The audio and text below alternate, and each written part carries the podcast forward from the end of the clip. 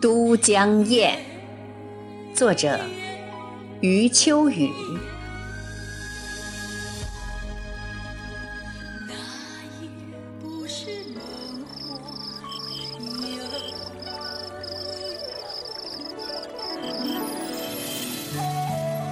我以为，中国历史上最激动人心的工程不是长城，而是都江堰。就在秦始皇下令修长城的数十年前，四川平原上已经完成了一个了不起的工程。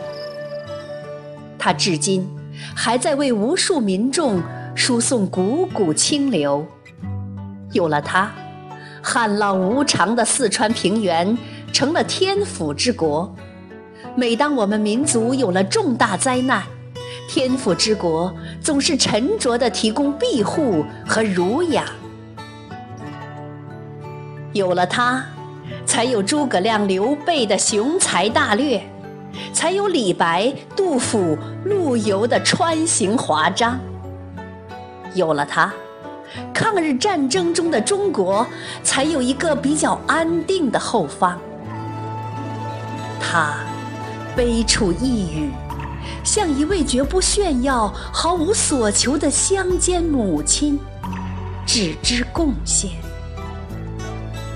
她就是都江堰。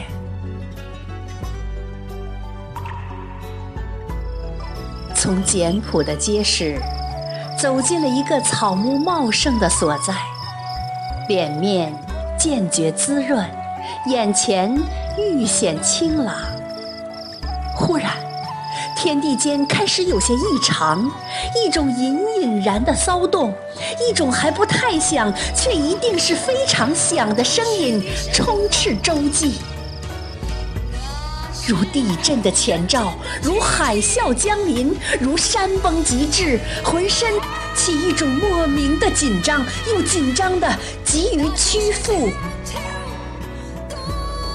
不知是自己走去的，还是被他吸去的。终于，陡然一惊，我已站在芙蓉馆前，眼前急流浩荡，大地震颤。这里的水，股股叠叠，都精神焕发。合在一起，比赛着飞奔的力量，踊跃着喧嚣的生命。水已经咆哮到让人心魄俱夺，也没有一滴水见错了方位。阴气森森间，延续着一场千年的收服战。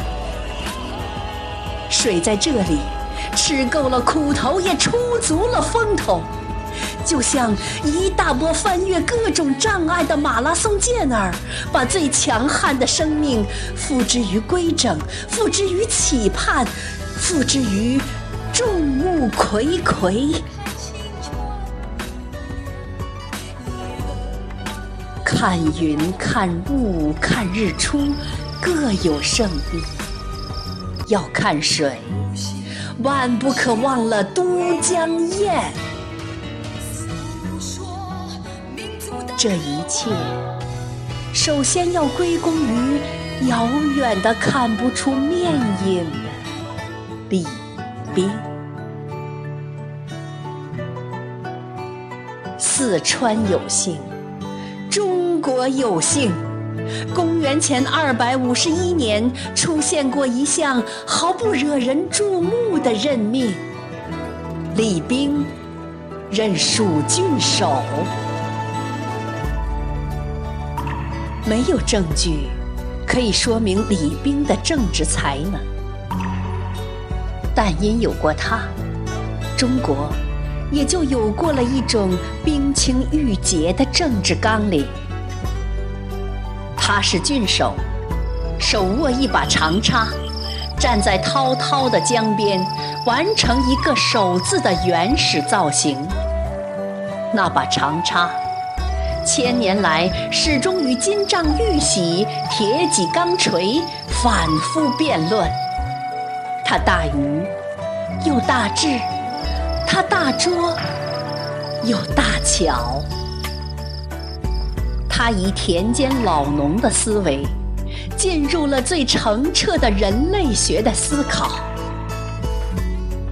他未曾留下什么生平资料。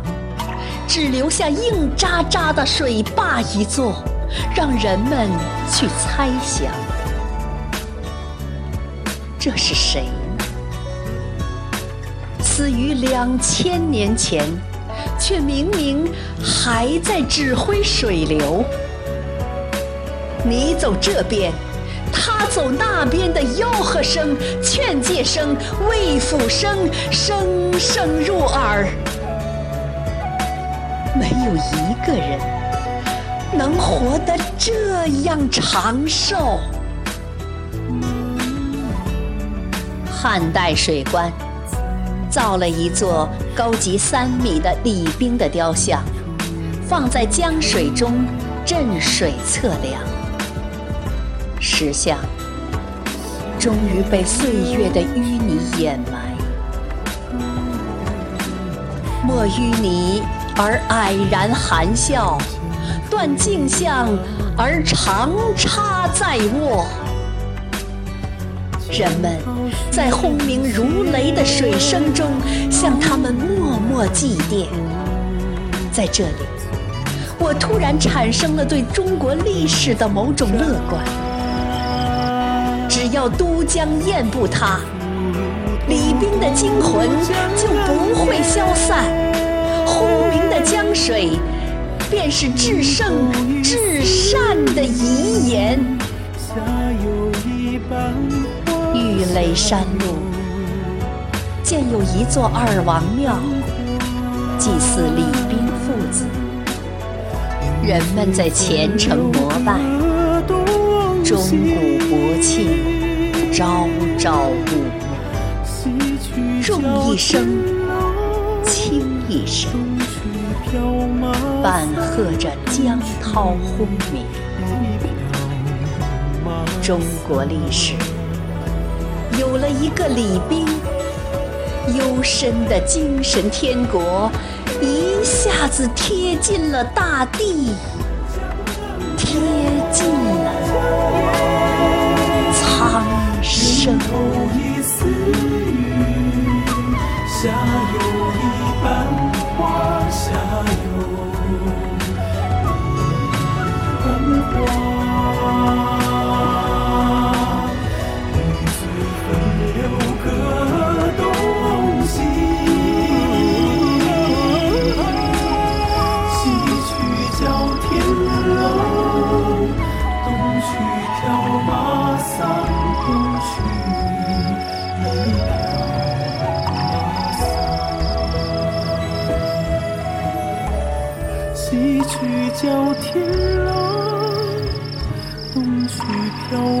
马桑，东去